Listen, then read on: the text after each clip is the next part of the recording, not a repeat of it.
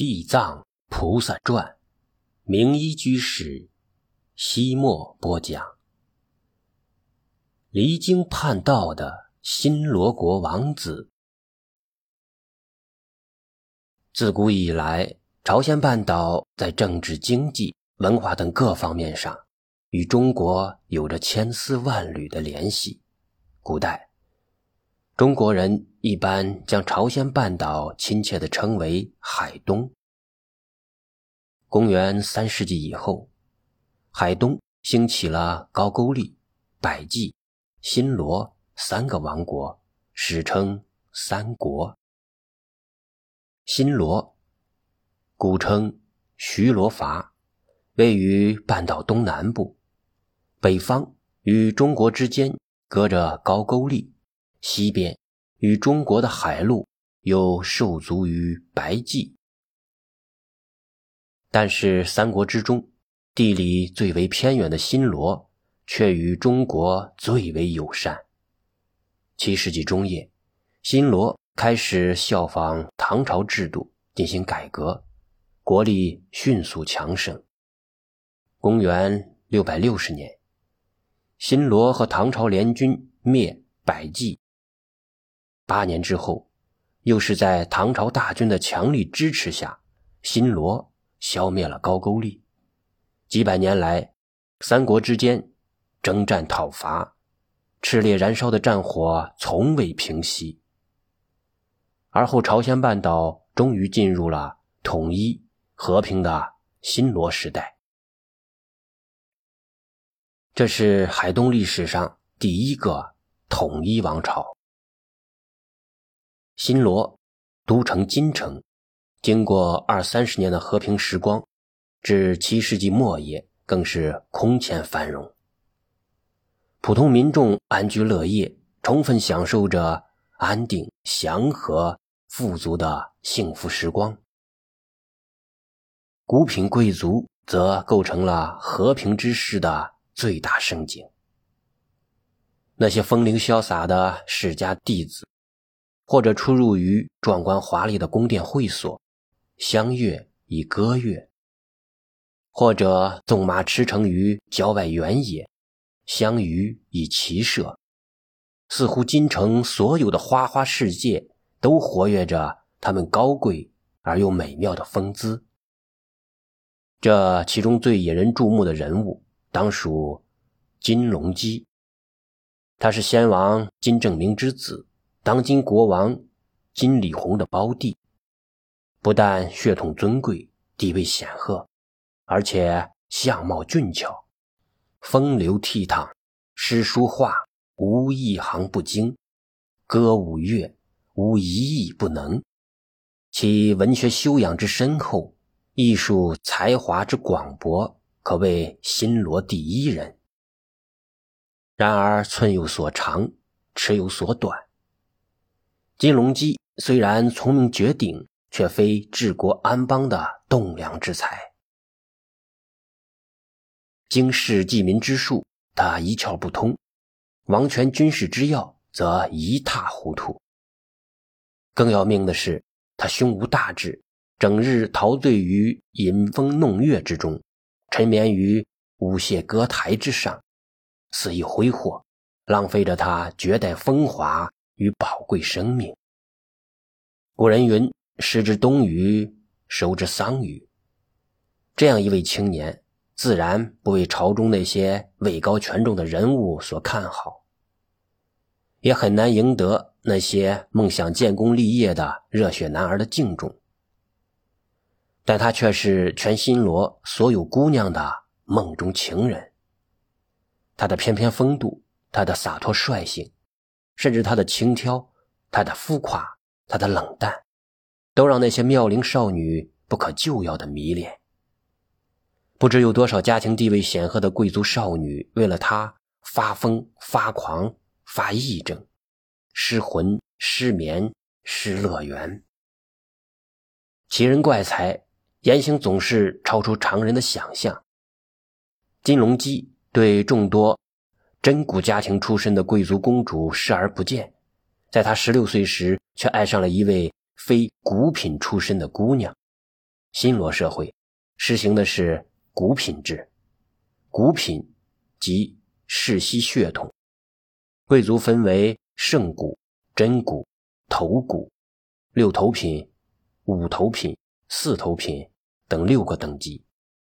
森严的骨品制不但决定了一个人的身份地位、受尊敬的程度，而且决定了其可担任的最高官职，甚至还决定了其住所的大小。所以在新罗，若非古品出身，绝无仕途前程。为巩固其特权地位，确保既有的势力，各股品都自我封闭，互不通婚。只有同等阶级内的贵族才会相互的联姻攀亲，以通婚的手段达成政治联盟。当然，股品和非股品更不可通婚。或敢为天下先，或鬼迷了心窍，天晓得究竟为了什么。贵为王爷的金龙基，居然不顾古品的壁垒，忘情的追求一位平民家庭的姑娘。金城南山有金武峰和高位峰两座巍然耸立的高峰，以及四十多个山峦组成。岩石千奇百怪，山谷千变万化，溪流百转千回。这里不但风光秀丽。而且是新罗的发祥地。开国国王朴贺居士就出生在西边的山脚下一个名曰罗井的小院里。古往今来，新罗人一直视南山为圣山。这里拥有一百三十多座寺庙，众多贵族青年在这里出家为僧。每年三月三日与九月九日，国王。必须亲自到山上备茶具，向弥勒世尊供茶。南山还有仙界人物，花郎的大本营。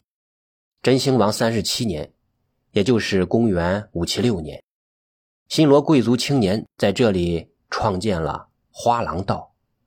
花郎道亦称风月道、风流道，是新罗贵族青少年的组织，其首领花郎。由风度翩翩、学识卓越而有德行的贵族男子担任。整个花郎组织的总首领则称为国仙。在风姿俊美、能歌善舞、学养深厚的花郎带领下，教之以孝悌忠信，训之以骑射武艺，相磨以道义，相悦以歌乐，磨练意志，锤断品质。贤佐忠臣从此而秀，良将勇卒由是而生。可以说，因为有了大大小小的花郎组织，源源不断的培养大批的杰出人才，新罗才得以空前的强盛，进而完成统一朝鲜半岛的大业。武则天正圣元年（公元六九五年），一个初秋的午后。无所事事的金龙基来到了金城南山，翻过了三花岭，到弥勒谷花郎大本营玩耍。花郎邀请他一同到野外品茶。花郎道饮茶仪式极其的庄严神圣。花郎身着盛装，脸上覆粉装饰，在两位郎徒的协助下，在室外以石灶煮茶。他将预先制作好的茶末放在石锅里，用木芯烧火煮沸，然后以长柄木勺为尊贵的客人金龙鸡斟茶。贵族出身的花郎本来就极有修养，茶会又是最高雅的机会，所以花郎温文尔雅，彬彬有礼。甚至连他的每一个监察动作都散发着一种特有的从容与尊贵，让人不由得肃然起敬，并随其一招一式陶醉在浓浓的艺术氛围之中。可是，当花郎双手捧起茶碗，恭恭敬敬地举过头顶献给金龙姬的时候，金龙基并没有将茶汤接过来，而是把头转向一边。虽然你贵为国王玉帝，虽然你不拘小节，但是在这种十分讲究礼仪的场合，也太失态了吧！尴尬的花郎只好轻轻的咳嗽了一声。可是金龙基充耳不闻，并没有回过头来，依然在望着什么地方。花郎十分好奇，不由得也随着他目视的方向望去。蓝蓝的天空下，那绿草如茵的山坡上，走来一位裙裾飘飘的少女。她自由如清风，自在似云朵，活泼像溪流，烂漫若山花。所以她走路的姿势似舞似蹈，一举手一动足都是天然自成的曼舞。或许是因为隔着淡淡的山岚，远远望去，如梦似幻，少女宛若天仙下凡。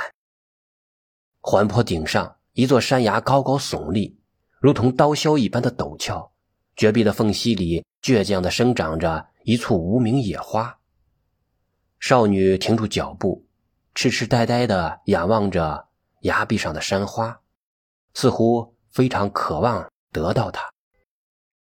金龙姬动如脱兔，立即跑了过去，身手敏捷地攀上高高的山崖，摘下一朵盛开的山花献给少女，并且他一边舞蹈一边歌唱：“但若天仙不嫌我世俗之手，不以我为耻，我愿为您攀登高山，只为摘花献仙女。”金龙基所唱的这首歌，后来演化成著名的民歌《献花歌》，成为男人示爱之歌，在新罗广为流传。当然，此时金龙基面对的少女虽然美貌非凡，却不是迷路的天仙。她叫淑贤，乃南山屹立之女。为了方便王室贵族官员到南山供奉佛祖、祭祀祖先、游玩狩猎。王氏在三花岭下设立了一座小小的驿站。他的父亲就是驻驿之吏，这种没有品级的属吏，不算正式的官职。也就是说，他的家族连最低的四头品都不是。自从那日之后，金龙基如醉如痴的爱上了这位平民女，每天泡在南山驿，不顾一切的追求她。简直把这荒郊驿站当成了京城的王宫。出乎所有的王公贵族、大臣官员的预料，国王金李红并没有出面制止弟弟的荒唐胡闹，居然默许他打破常规，与非古品联姻。他甚至还将南山驿改为南山别业，赐给了弟弟，作为其新婚的爱巢。当然，淑贤的出身太过平凡。所以，他不能作为金龙基的正妻。淑贤并不在乎，反正他是金龙基唯一的爱侣。只要两个人相亲相爱，又何必计较什么虚幻的名分呢？